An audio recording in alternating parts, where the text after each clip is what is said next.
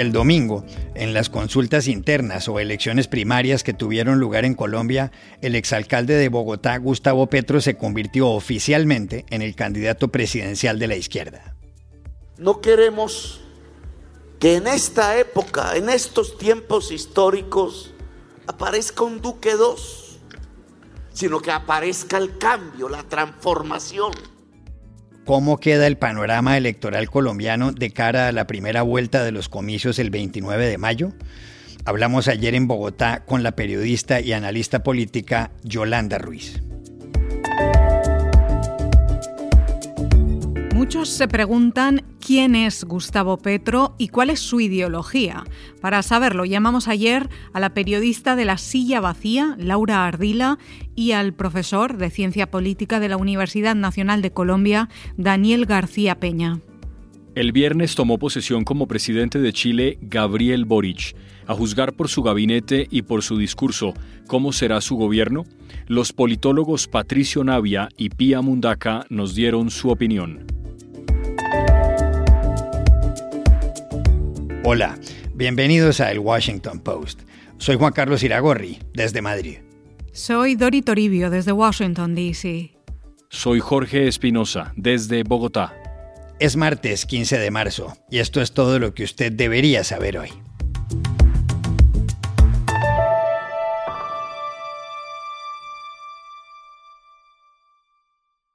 El domingo se celebraron en Colombia dos elecciones. Por un lado, las consultas internas y por otro, los comicios para elegir a los senadores y a los representantes a la Cámara, todos los cuales componen el Congreso de la República. Las consultas fueron unas elecciones primarias en las que tres coaliciones políticas escogieron a sus candidatos presidenciales. La primera vuelta de los comicios para reemplazar a Iván Duque será el 29 de mayo. La segunda, si se requiere, el 19 de junio.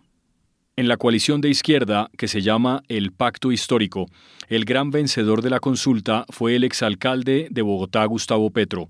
Petro, que encabeza desde hace meses todas las encuestas, obtuvo casi 4.500.000 votos, es decir, el 80% del respaldo. Esa noche Petro compareció públicamente y entre otras cosas se pronunció sobre las críticas que le formulan distintos sectores, que aseguran que él tomaría medidas drásticas con respecto al derecho de propiedad. Nos critican y nos dicen que es que aquí vamos a expropiar, no a nadie. Así como en la alcaldía no expropiamos a nadie. En Colombia jamás expropiaremos a nadie porque lo que se trata es de lo contrario, de apropiar. En el pacto histórico llamó la atención además la candidata que quedó segunda, la afrocolombiana Francia Márquez, que logró 783.000 votos. Sorprendentemente, esa cantidad es mayor a la del ganador de la consulta de la coalición Centro Esperanza, el exalcalde de Medellín, Sergio Fajardo. En la otra consulta, la de los aspirantes de derecha, que se llama Equipo por Colombia, el mayor respaldo fue para el también exalcalde de Medellín, Federico Gutiérrez, que consiguió 2.100.000 votos. Todo indica que en las urnas lo apoyaron muchos del Centro Democrático, el partido del expresidente Álvaro Uribe y del presidente Iván Duque. En cuanto a las elecciones para el Senado y la Cámara de Espinosa, lo que habrá es fragmentación. Los tres grupos con más escaños serán el Pacto Histórico y los dos partidos tradicionales, el liberal y el conservador. ¿Qué viene para Colombia de aquí a las elecciones presidenciales? Llamamos a Bogotá a una de las periodistas colombianas más reconocidas, Yolanda Ruiz. Pues en Colombia quedamos nuevamente en la polarización entre izquierda y derecha. El gran perdedor es el centro. Su candidato, Sergio Fajardo, entra debilitado a la campaña de cara a la primera vuelta. Sin duda, entran más fortalecidos Gustavo Petro, que es uno de los grandes ganadores de la jornada, del pacto histórico que está a la izquierda, y también, de alguna manera, Federico Gutiérrez, de la derecha, de la coalición Equipo por Colombia. Federico Gutiérrez tiene un triunfo personal porque obtuvo una votación importante siendo un candidato regional que tenía poco reconocimiento nacional. Pero si vemos lo que ha pasado con la derecha, pues han perdido votos con respecto a lo que obtuvieron hace cuatro años cuando el candidato elegido fue Iván Duque. Han perdido curules en el Congreso también. En el caso del pacto histórico de la izquierda, han ganado curules en, el Congreso. Sin duda, los partidos de oposición han ganado terreno en el Congreso, lo cual es importante de cara a una elección presidencial. No fue tan contundente como se pronosticaba el triunfo de Gustavo Petro, pero es un triunfo al fin y al cabo. Importante decir que los votos del centro van a ser cruciales para inclinar la balanza de cara a lo que puede pasar en el resultado electoral. Votos del centro y votos del Partido Liberal también. ¿Hacia dónde irán? Son unos votos muy importantes que si se dan como respaldo a Gustavo Petro, pues puede tener todavía mayor ventaja a la hora de despegar. Ya se ha dado un fenómeno político después de las elecciones, la renuncia del candidato Oscar Iván Zuluaga del Centro Democrático de derecha, que le da su respaldo a Federico Gutiérrez.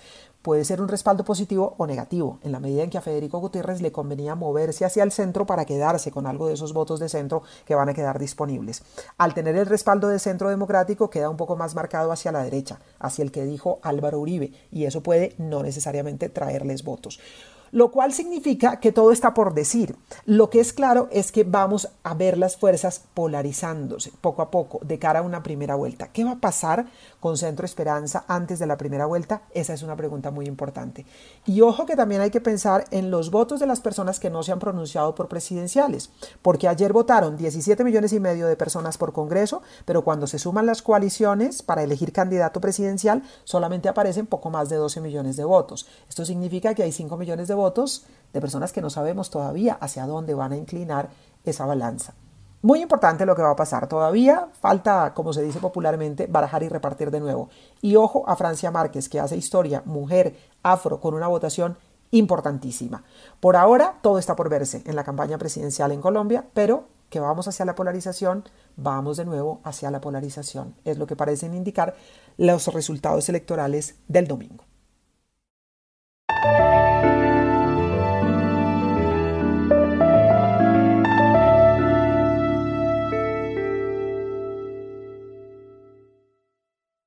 El hecho de que Gustavo Petro se haya convertido desde el domingo en el candidato de la izquierda a las elecciones presidenciales aquí en Colombia ha aumentado la curiosidad por saber quién es él exactamente y qué piensa. Espinosa, a punto de cumplir los 62 años, Petro nació en un pueblo de la costa caribe, Ciénaga de Oro, cerca de la ciudad de Montería. De niño, sus padres lo enviaron luego a un colegio en Zipaquirá, a 43 kilómetros de Bogotá, donde había estudiado Gabriel García Márquez. El colegio lo regentaban, dice él, unos curas franquistas que hablaban pestes del comunismo.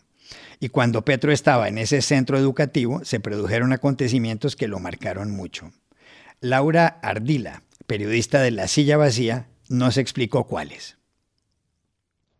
Hay dos hechos violentos que atravesaron para siempre el corazón de Gustavo Petro y definieron su decisión de rebelarse en contra de la oligarquía colombiana, que la ha definido como sectaria, atrasada, feudal, dogmática y asesina.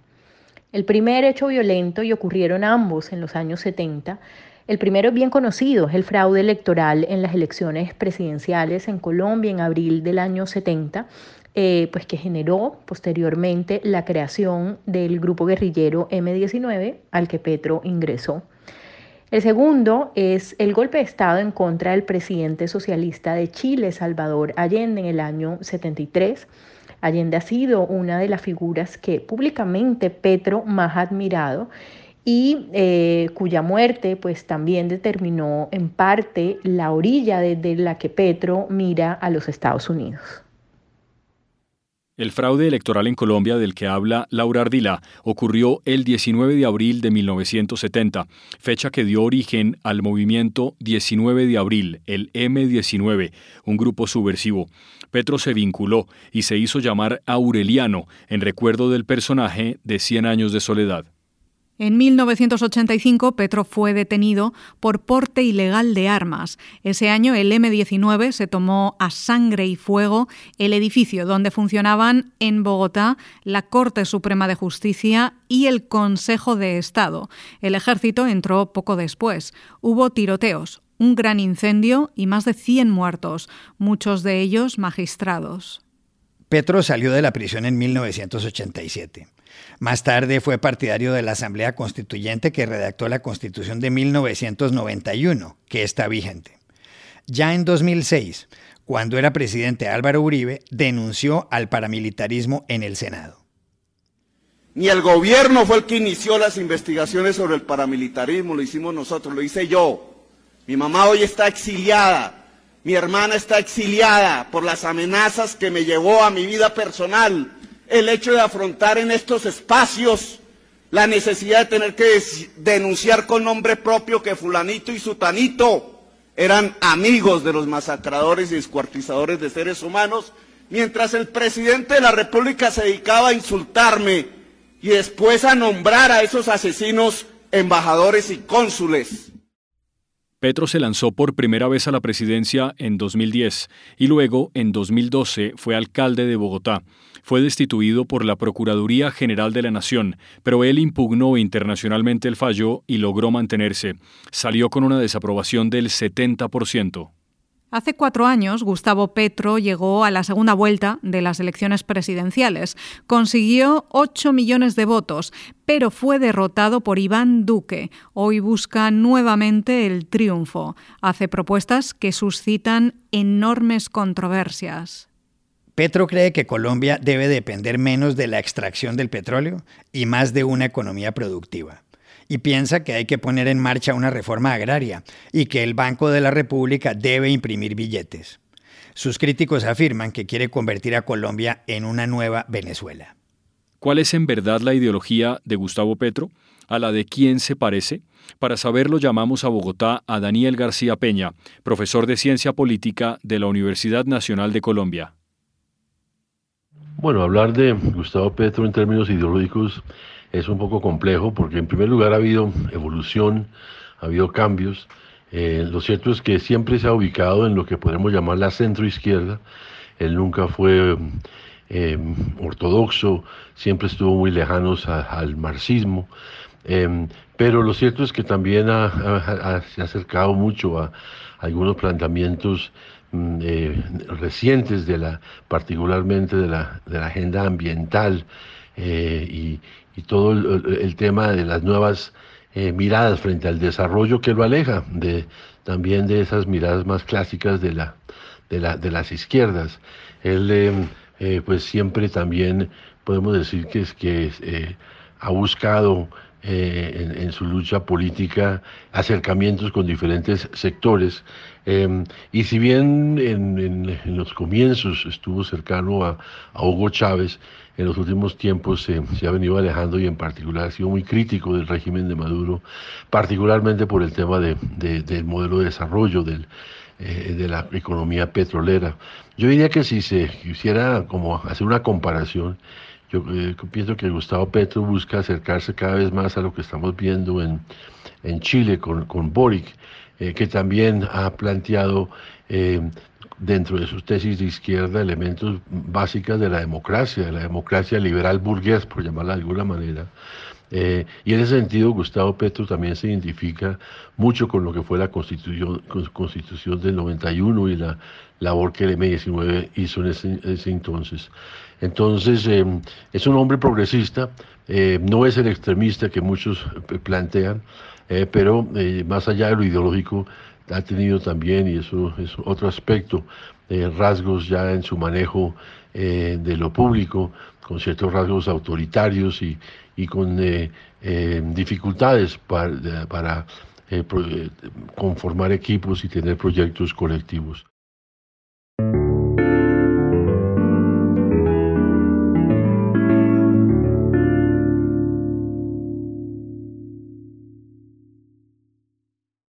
This podcast is sponsored by Monarch Money. Are you saving to reach your financial goals? Reaching those goals isn't just about getting more money, but by managing what you have. And the best way to manage your money? Monarch Money. Monarch Money is a new kind of finance app that's intuitive, powerful, ad-free, and takes the headaches out of budgeting. Try it free when you go to monarchmoney.com slash podcast. Monarch puts all your accounts, investments, transactions, and finances at your fingertips with a complete view of your finances, you'll gain insights on your spending and find new ways to save.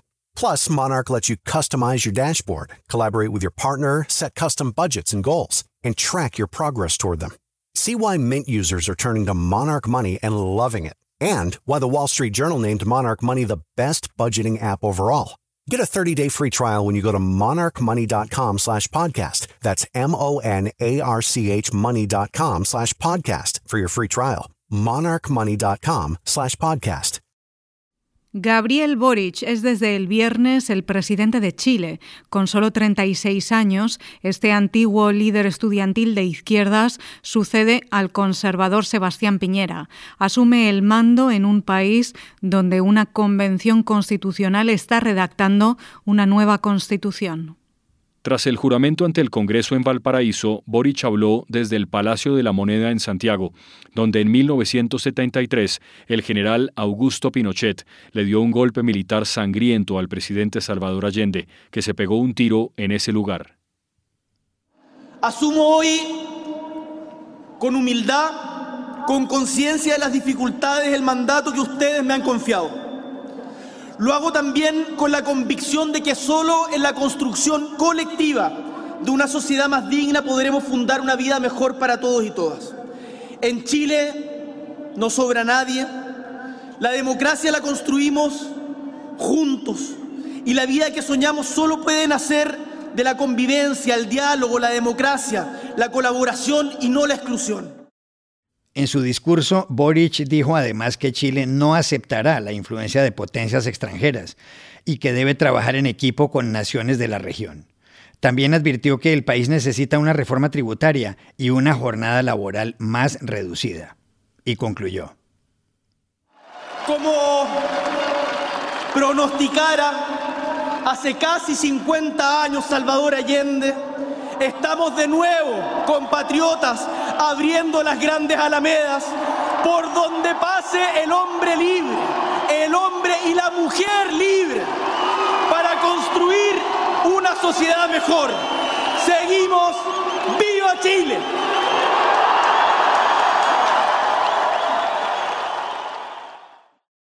Del gabinete de Gabriel Boric forman parte personajes como el banquero Mario Marcel, que es ministro de Economía, Antonia Urrejola, que ha sido defensora de los derechos humanos y es la ministra de Exteriores, o como Izquia Siches, primera mujer en el Ministerio del Interior. A juzgar por el gabinete que nombró y por el discurso que pronunció, ¿cómo será el gobierno de Boric? Se lo preguntamos inicialmente en Santiago a Pía Mundaca, directora ejecutiva de Espacio Público, un centro de pensamiento sobre políticas públicas. Más que ser política ficción, me gustaría reconocer algunos elementos que están sobre la mesa. El primero es la conformación eh, del nuevo gabinete, eh, donde me parece que hay banderas muy, muy claras. Eh, uno de ellos es el nombramiento de Antonio Urrejola, quien durante el año pasado fue presidenta de la Comisión Interamericana de Derechos Humanos. Es una mujer con vasta experiencia en los desafíos que, que vive América Latina y quien además tuvo un destacado rol en denunciar las violaciones a los derechos humanos que han sucedido eh, en nuestra región, como es el caso de Nicaragua, y ha tenido muchísimo reconocimiento por parte de, la oposición eh, nicaragüense, sus documentos y sus dichos han sido implacables. Eh, en una línea similar está el nombramiento de, Mario Marcel como ministro de Hacienda, expresidente del Banco Central, quien tiene un reconocimiento y apoyo transversal en Chile eh, y además de una connotada eh, prensa internacional. Mario Marcel ha salido a decir en reiteradas ocasiones que su rol no es impedir las reformas, sino que generar condiciones que las hagan viables en un contexto obviamente de eh, sostenibilidad y proyección en el tiempo, asegurar que las reformas estén bien hechas. Quiero sumar que el presidente electo enfrenta un Congreso dividido, lo cual genera la obligatoriedad de ampliar las conversaciones para que las reformas sucedan, si no, no van a estar los votos y en esta conversación tienen que haber nuevos actores. Lo tercero es que hay muchas expectativas ciudadanas y eso es bien difícil de, responder. Los símbolos, la nueva forma de relacionarse es importante, pero también va a ser necesario responder con hechos concretos. Eh, y lo cuarto es que el discurso del día viernes, cuando el presidente asumió, fue un discurso bien conciliador en cuanto a la relación de las autoridades con la ciudadanía, lo cual eh, había sido una relación muy compleja y más bien quebrada eh, en los últimos años. Le hicimos la misma pregunta a Patricio Navia, profesor de estudios liberales en la Universidad de Nueva York, NYU. El gabinete del presidente Boric refleja a los dos Gabriel Boric. Está el Gabriel Boric de la primera vuelta, que es mucho más radical de izquierda, y el Boric de la segunda vuelta, que se moderó bastante y tomó posiciones bastante más al centro.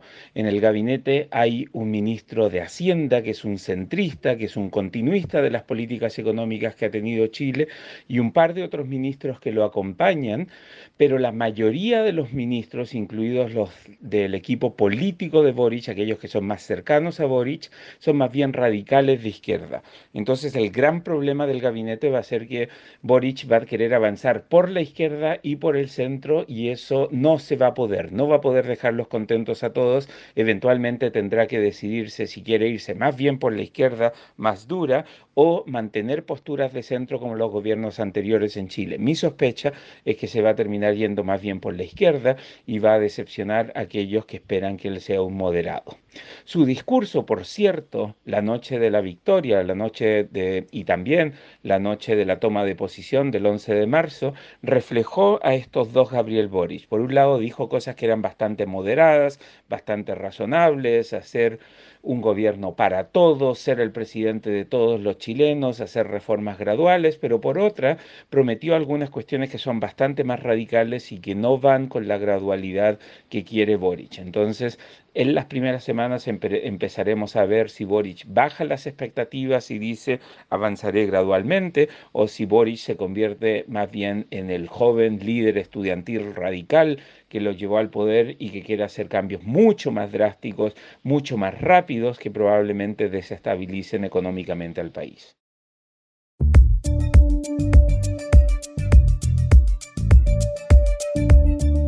Y estas son otras cosas que usted también debería saber hoy.